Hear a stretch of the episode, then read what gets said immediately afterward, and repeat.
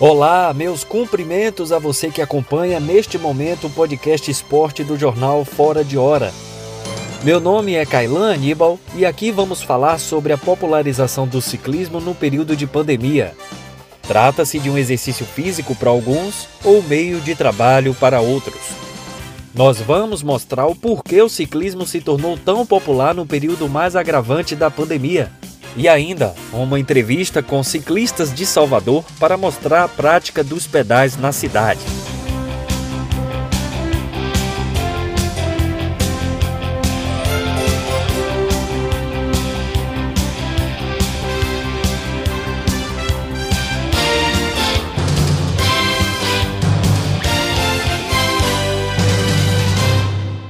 Quem nunca teve a oportunidade de ter uma bicicleta para pedalar?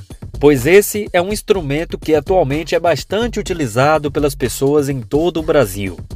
Em 2020, quando a pandemia de Covid-19 se alastrou pelo país, a alternativa para muita gente foi utilizar a bicicleta para ir ao trabalho ou passear, mesmo em meio aos carros nas rodovias. Com o preço do combustível elevado junto ao estresse do confinamento, surgiu o interesse dos pedais, proporcionando condicionamento físico saudável e liberdade.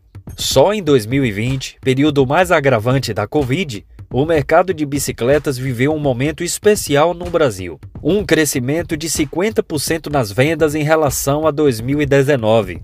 Os dados são da Associação Brasileira do Setor de Bicicletas, a Aliança Bike, que ouviu centenas de associados por todo o país. A pesquisa apontou ainda que somente no primeiro semestre deste ano de 2021 houve um aumento de 34% nas vendas em comparação ao mesmo período do ano passado. Até o presente momento, as bicicletas continuam em alta pelo Brasil, pelos estados e pelos municípios, capital ou interior. Ao passar pelas ruas ultimamente, os motoristas estão se deparando com mais bicicletas à sua volta. Essa tendência está cada vez mais presente na realidade. Vamos agora para as entrevistas, mas antes, deixa informar que este trabalho é gravado remotamente, então podem conter ruídos nas falas que podem comprometer a qualidade de áudio. Então, desde já, pedimos a você ouvinte um pouco de sua compreensão. Bom, vamos chamar o repórter Samuel Oliveira, ele que está com o professor, ciclista e gerencia um dos grupos de pedais na cidade de Salvador, Tiago Alcântara. É com você, Samuel. Seja bem-vindo.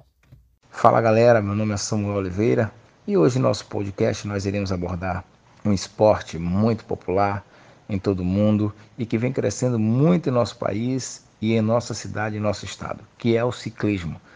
E hoje também nós iremos entrevistar o grande Tiago Alcântara, que além de ser professor, gerencia um grupo de ciclismo na cidade de Salvador.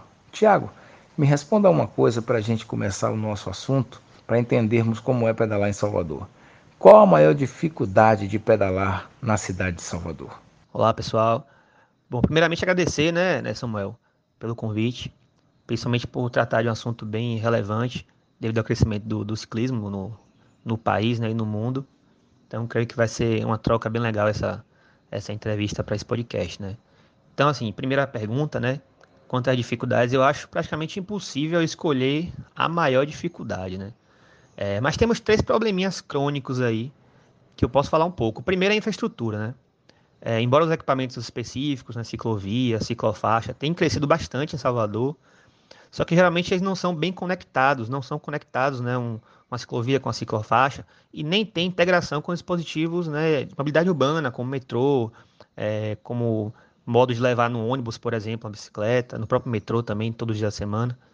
Então, essa parte de infraestrutura é bem complicada, principalmente a manutenção. Né? Então, a gente observa muito que nas ciclofaixas, por exemplo, muita sujeira nos bordos das vias. Né? Então, ali tem, tem aquelas limalhas né, do, do, de pneu de carro, muito vidro, muita sujeira mesmo, buraco, bueiro, vala aberta trecho que é muito mal projetado, então ciclofaixa que de repente afina para uma, uma ciclofaixa bem fina, com a vala que joga o, o ciclista em direção ao, ao meio fio, tintas que quando molham escorregam, ficam extremamente escorregadias, né? Parece o limo. Então, é uma série de problemas de infraestrutura que a gente já conhece, né? E que é um desafio bem, bem grande, é um problemão para para o ciclista, principalmente aquele que usa a bike para trabalhar e aquele de final de semana, né? O ciclista iniciante também sofre muito com isso. O segundo problema é o desrespeito dos motoristas, né? É, com os ciclistas. É uma situação que vem melhorando, né? já que o esporte está ficando mais em, em evidência, está crescendo e tal, mas ainda existe muito, inclusive com muitos casos de violência e muita agressão, né? Tem até é, situações que chegam né, nos, nos finalmente. Mas muito disso vem da falta da educação mesmo, a educação é, no trânsito, né? Porque é muito desconhecimento das leis de trânsito, né? Então, por exemplo, é normal, é, não é normal, mas acontece de um motorista de ônibus ou de carro jogar o veículo contra você como se estivesse te educando, né? É, da, da, pior forma possível e gritar para você ir para a ciclovia. Só que ele não sabe que ciclovia é um equipamento que tem velocidade máxima. Então, se você está ali treinando, pedalando a 30 por hora, você não pode estar na ciclovia. É errado você estar na ciclovia a essa velocidade. Então, você deve usar assim o bolo da pista, né? É, a faixa, seu direito. Então, eles devem saber, muitos não sabem disso. Então, acho que falta um pouco de educação mesmo. Agora, o terceiro problema, esse vem crescendo muito esse ano, 2021, é assalto. Né? A criminalidade tem preocupado muitos ciclistas. É aqueles que andam sozinhos, né? as mulheres, é, quem usa bike como meio de transporte, né? Tá ficando de cabelo em pé com a situação, porque são muitos casos, toda semana a gente sabe de um, de um assalto, né? A mão armada, muitos com uso de violência, derrubando o ciclista. Esse é um problema aí que está em evidência e está deixando muita gente com medo realmente de sair de casa, principalmente sozinho, por conta desse, dessa violência, né? E continuando, mais uma pergunta para o nosso grande entrevistado Tiago Alcântara. Tiago, me responda uma coisa: o que mudou em sua vida quando você começou, decidiu a pedalar e o que te motivou a pedalar? Olha, Samuel, eu sou meu suspeito, porque o brinquedo que eu mais utilizei minha infância inteira foi a bicicleta, né? Então eu andava muito de bicicleta quando era criança e deixei um pouco de lado somente na adolescência mesmo. Aí após acabar a graduação, né, naquele limbo pós-formatura, é, sem emprego ainda, uma das coisas que eu busquei para ocupar o tempo foi retornar para o ciclismo, né? Então, comprei uma bicicleta, voltei a pedalar logo de imediato, já fui treinando, já procurei grupos, né? que na época eram bem poucos, tinha cinco, seis grupos, né? Na época o maior grupo era Amigos de Bike. É... E aí a partir daí tudo muda, né? Qualidade do sono, disposição, o condicionamento físico, e isso vai refletir na própria saúde. Então, perda de gordura, a glicemia baixa, triglicérides baixa, colesterol entra tudo dentro da normalidade, né? E sem contar que a própria evolução no, no esporte, que no começo ela é muito rápida, né? Durante o iniciante, assim, ela é muito rápida, te motiva a pedalar cada vez mais. Né? Então, vira uma espécie de vício, né? Sem contar que quando você entra num grupo de ciclismo, você se conecta com pessoas completamente diferentes de vocês, né? É, de você. E isso é interessante porque amplia o ciclo de amizade e não deixa de contribuir com o crescimento, né? O crescimento pessoal mesmo, né? dessa questão das relações. Então isso foi é um fator motivador, né? E foi assim que eu retornei para o ciclismo, digamos assim, né? E já estou aí há 10 anos desde, desde esse retorno. Tiagão, nos responda também o que é preciso fazer para pedalar em grupo e para participar do grupo no qual você faz parte. Olha, Salvador atualmente tem muitos grupos de ciclismo. Eu acho que todo o bairro de Salvador tem um grupo de ciclismo pequeno, médio, grande, né? Então, um grupo tem bastante. Mas é importante, antes de procurar qualquer desses grupos, dominar o básico do equipamento, né? Então, pegar a bicicleta, dar um passeio no local seguro, né? ensaiar umas voltinhas com um grupo de amigos reduzido, ou até sozinho se se sentir em segurança, né? usando os equipamentos de ciclovia, ciclofaixa, né? já que está aprendendo ainda.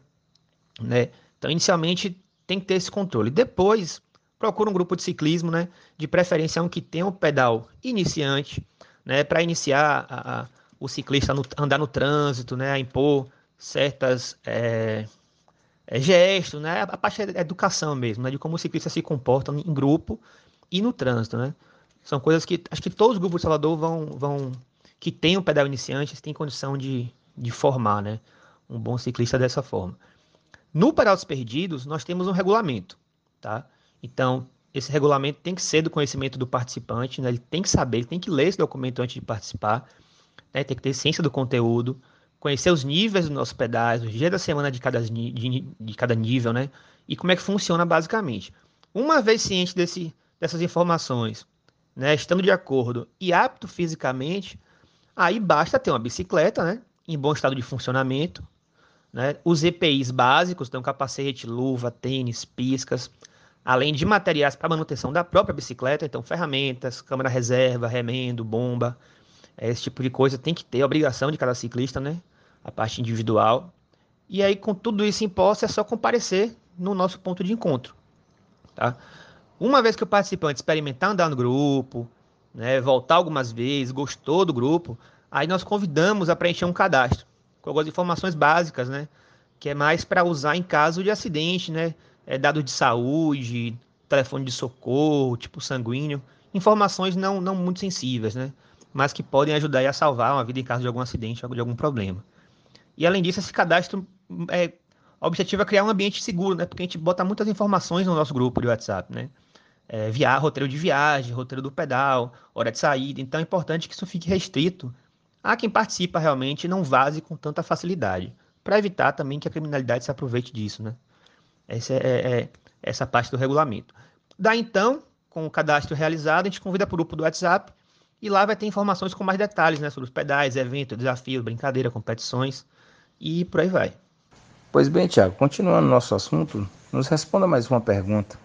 Há quanto tempo existe o grupo de vocês? o Pedal dos Perdidos foi fundado em 2016, né? Então temos aí mais de cinco anos. Né? E foi criado por um grupo de amigos que já girava né, em outros grupos urbanos, mas que tinham uma afinidade maior pelo mountain bike, né? Pelas trilhas. Então, em uma dessas brincadeiras, né, o grupo se perdeu, né? E aí o nome Pedal dos Perdidos acabou vingando. Agora é importante falar que eu não estava presente nessa época da fundação, né? Eu não faço parte da fundação do grupo. Né? É, atualmente, a organização do Pelotas Perdidos conta com quatro diretores, né? Sendo que somente um vem desde a fundação, né? Como fundador do grupo. E além disso, uma, uma equipe grande de coordenadores também, que é o pessoal que mantém o, os pedais fluindo, né? Com muita qualidade de organização e sempre tentando fazer o, o giro o mais seguro possível, né? Dentro dos limites. Tiago, você participa e tem participado de competições? Sim, sim. Inclusive, essa motivação para competições veio justamente do grupo. Inclusive, é, recentemente, isso tem crescido mais ainda dentro do próprio grupo. A gente está mandando cada vez mais pessoas para competições no, no estado todo. Porque um acaba puxando o outro, né? acaba motivando o outro. Quem está de fora tem aquela impressão que competição é algo extremamente, é muito distante da realidade, né? Só que, na verdade mesmo, no ciclismo, as categorias, por exemplo, amadoras, é justamente feita para o atleta vivenciar aquela experiência né, do da competitivo, sem ter que obrigatoriamente estar em alto rendimento. Né? Então você é um ciclista de grupo casual, mas você pode, né, e é feito para isso mesmo essas competições, viver essa atmosfera diferente, né, que no ciclismo é de muito coleguismo, muita diversão, superação também. Então você se desafia respeito, claro, respeitando os limites né, do, do, seu corpo, se diverte ao mesmo tempo e, né, pegando essa ponga no crescimento do esporte, as competições estão com estruturas muito legais, né? Então, realmente as competições proporcionam pistas, circuitos, uma atmosfera mesmo bem diferenciada para qualquer atleta. Então, é uma experiência que todo mundo deve deve participar, né? As maiores competições que a gente tem aqui na nossa região tem inclusive categorias para iniciantes também. Não é só amador que vai pedalar. Tem categorias para iniciantes. Então, é, é, válido todo mundo se inscrever, participar, né? Que é, é divertido. É legal, é, uma, é um ambiente bem, bem diferenciado que não tem esse que não, não vai gostar. Qualquer pessoa, Tiago, pode participar do grupo do Perdidos? Qualquer pessoa pode pedalar com vocês? Sim e não. Né? Vou explicar essa história. O Pedal dos Perdidos, a gente preza muito pela pluralidade, né? Então, diversidade de ideias, então, por isso, nós somos receptivos para todo mundo. Não temos nenhuma discriminação. Né? A gente acredita que pessoas novas né, são as pessoas que oxigenam o grupo com ideias novas e tornam o grupo mais dinâmico, né? que acompanha as mudanças, né? e isso reflete no grupo que está sempre crescendo. Nosso grupo está sempre crescendo. Né? Nunca está nunca em crise, está sempre um, um ambiente bem divertido. Por outro lado, nós não temos ainda um pedal adequado para iniciantes, né? como eu falei na, na outra pergunta. Estamos planejando organizar esporadicamente um pedal com esse objetivo, só que ainda não temos um pedal para iniciantes. Né? Primeiro, que é muito difícil sustentar um grupo dessa forma, porque o ciclista passa muito rápido por esse degrau né, da evolução. Ele, iniciante chega ali e começa a girar em grupo, rapidamente ele, ele, ele vai para um nível acima né, e fica buscando algo mais. E pode se frustrar por não encontrar mais esse algo mais no grupo.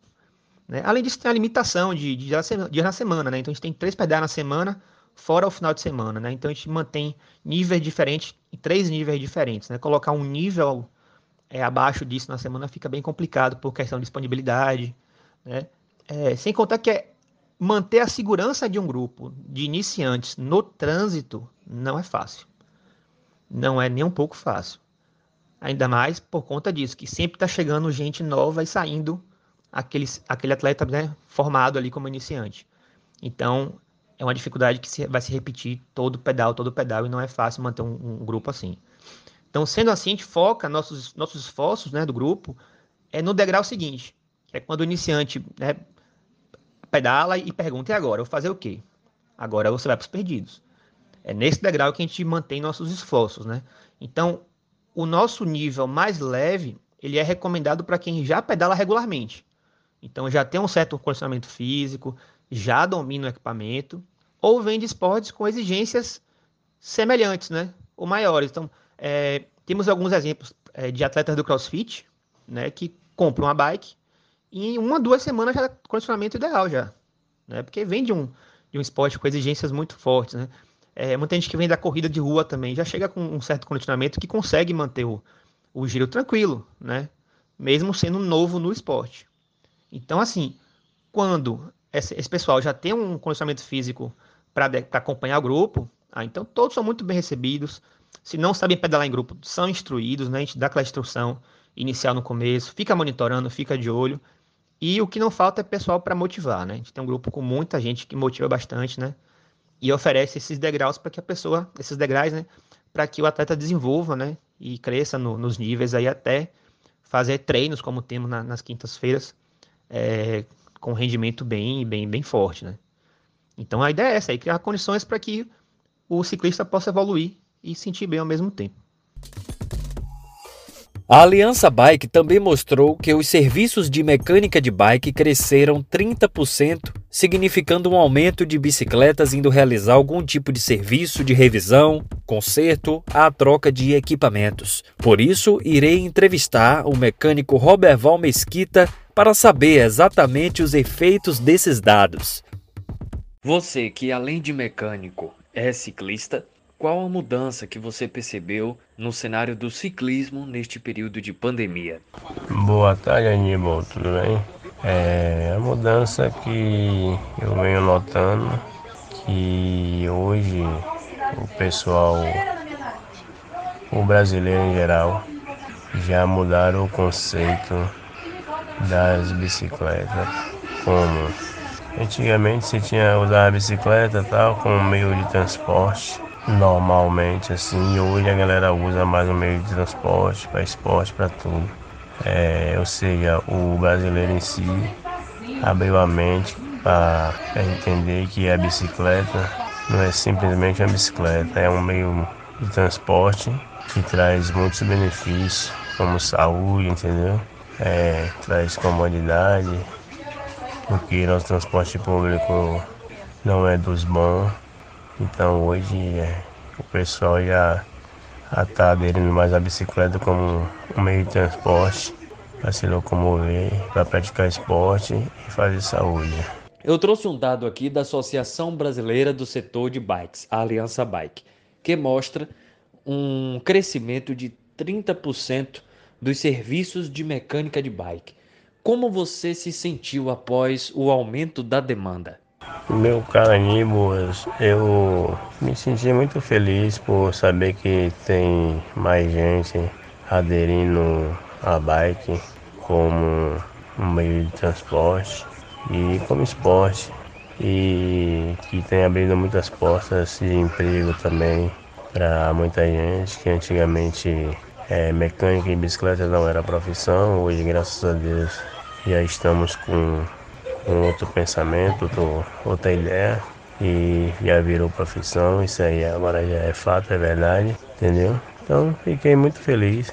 E espero que continue no mesmo ritmo e que a galera que anda de carro aí, que respeite mais o ciclista respeite a pessoa que esteja trafegando com sua bicicleta, que todos que estão em cima uma bike estão procurando um meio de vida melhor, é um pai de família, é um ser humano, só está procurando ter mais saúde e viver mais saudável.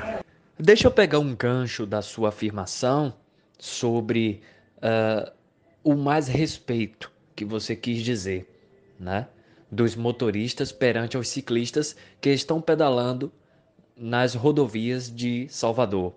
Como é para você pedalar na capital baiana? É difícil, é meio complicado. A gente anda melhorzinho quando tá em grupo, entendeu? Quando você tá só, que até você sai para dar um treino, é, pedalando sozinho ou indo pro seu trabalho sozinho, é, a falta de respeito ainda é grande, entendeu? Não tem aquele respeito como deveria ser. De a galera entender que ali tem um outro ser humano, independente o tamanho e o tipo do veículo que ele esteja. Infelizmente ainda tem gente ainda com essa com a mente na caixinha presa. Mas ao longo dos do tempo eles vão estão melhorando um bocado, entendeu? Já vi coisa pior.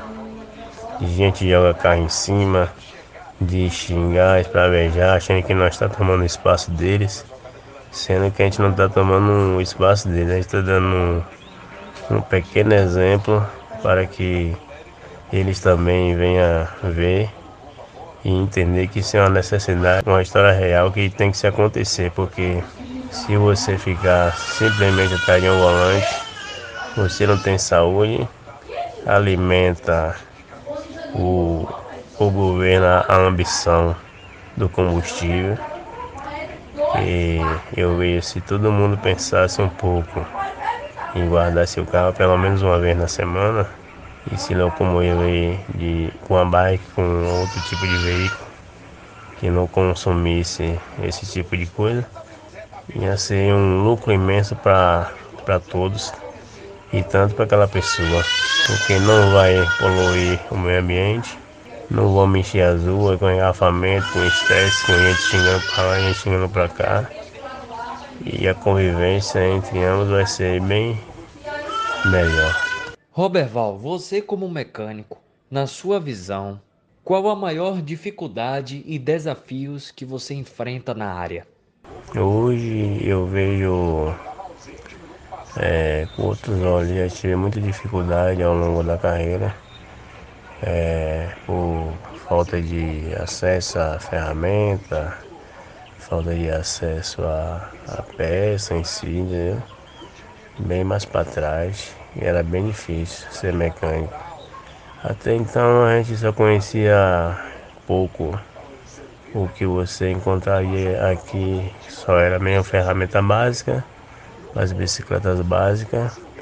Era uma área muito restrita, fechada quem tinha uma bicicleta de ponta, você não conseguia ter muito acesso. Hoje todo mundo tem acesso, graças a Deus, tanto o mecânico como consumidor em geral. Todo mundo hoje tem um bom acesso a, a esse tipo de, de informação que antigamente não tinha.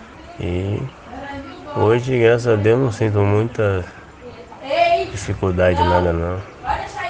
É, as manutenções hoje são bem mais fáceis. É, você só precisa ter um ferramental bom para você conduzir e fazer seu serviço perfeito. E sem ferramenta também a gente também não é nada. E é isso. Conta um pouco pra gente a sua história. Como você se tornou mecânico de bike? Essa é uma ótima pergunta, Aníbal. É, é uma história boa de se contar. Eu desde pequeno que eu mexo com bike, já passei por várias fases na minha vida e sempre mexi com bike, sempre trabalhei com bike. Eu sou natural de Feira de Santana e eu morava ali em Feira, num bairro chamado Parque P. E meu avô, desde pequeno, que ele tinha uma, vamos dizer, chamava-se de agência de bicicleta na época. E eu muito pequeno aí fui aprendendo com ele, fazer uma coisinha aqui, outra coisinha ali. E sempre gostei de bike, entendeu? Sempre me envolvi muito com bike. Então, é, fui mexendo, mexendo de lá pra cá. Não parei mais, então agradeço a Deus e agradeço a meu avô que me deu essa profissão. Que Deus o tenha a ele, mas que para mim hoje é a profissão que ele me deu que traz o pão para dentro da minha casa, que alimenta a minha família e, e o que eu tenho hoje em geral foi essa profissão que me deu, graças a Deus. É, ao longo dessa vida aí, teve muitos, muitas dificuldades, você nunca arrumava um trabalho legal com bicicleta, sempre eu fazia uns trabalhozinhos em casa mesmo, ou pegava a bike na casa dos outros para fazer uma manutenção e fui vivendo e hoje estou presenciando a evolução da bicicleta. Graças a Deus, nesse longo tempo da minha vida aí, entre 25 a 25 anos que eu mexo com bicicleta. E só presenciando a evolução e gostando e agradecendo a Deus. Para fechar nossa entrevista com o mecânico Roberval Mesquita, Roberval, você está preparado para as novas bicicletas que estão vindo aí, as futuras bicicletas? Nós Sabemos que o ramo da bike elétrica está crescendo no Brasil e isso é uma tendência. Né? Então, para você, como você enxerga no geral a área e quais suas perspectivas de futuro na sua profissão? É uma ótima pergunta, Nibo. O, o cenário tem mudado bastante. A gente tem que procurar se identificar com toda a mudança que vinha pela frente e estudando e vendo as necessidades a gente ia aplicando. Hoje eu mexo em qualquer tipo de bicicleta, é, seja ela eletrônica, com sistema de marcha eletrônico, ou as bikes elétricas que estão tá saindo agora. Eu mexo em qualquer uma bike hoje, entendeu? Sistema de marcha hidráulico, a tudo a gente faz todo o serviço nessas bikes.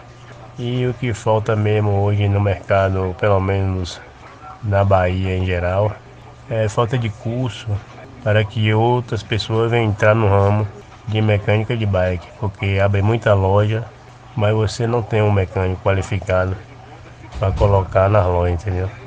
Então, o que está ainda fraco aqui, pelo menos aqui na Bahia, é isso aí. Para você tomar um curso, um curso completo, você tem que ir em São Paulo ou fazer pela internet. Você não tem um curso presencial aqui na Bahia completo. Então tá na hora de o, os empresários, quem tem envolvido, é, fazer esse tipo de trabalho, até as lojas hoje aproveitar quem está chegando, menor aprendiz, colocar na, na mecânica para ir aprendendo já, já ter um, uma noção. E daí para frente a gente criar novos mecânicos. E hoje, como eu digo a galera, eu estou envelhecendo e a gente não está sem mecânico no mercado. E outros mecânicos que já vêm da chamado raiz também estão envelhecendo, estão mudando de profissão, ou estão abrindo sua loja e não quer mexer mais com esse trabalho todo. E a gente não tem outras, outras peças para colocar no lugar. Mas porque o cenário está crescendo e o pessoal não está se focando nisso. Seria muito interessante que todos se envolvessem com isso e criasse novos mecânicos. Ok, Roberval, muito obrigado pela sua entrevista. Muito obrigado pela sua contribuição e até a próxima. Valeu, amigo. Que Deus abençoe a todos e que a gente tenha consciência que a gente está trilhando o caminho certo. E futuramente todos estão com esse pensamento de querer o melhor para a humanidade. Valeu. Bom, chegamos ao final deste episódio do podcast Esporte. Eu, Kailan Aníbal, me despeço de você e peço que continue acompanhando o nosso site. Se você gostou do tema que tratei aqui no podcast, compartilhe para sua família e seus amigos. Assim, você vai estar contribuindo com a informação e com o bem-estar das pessoas. Obrigado e até a próxima!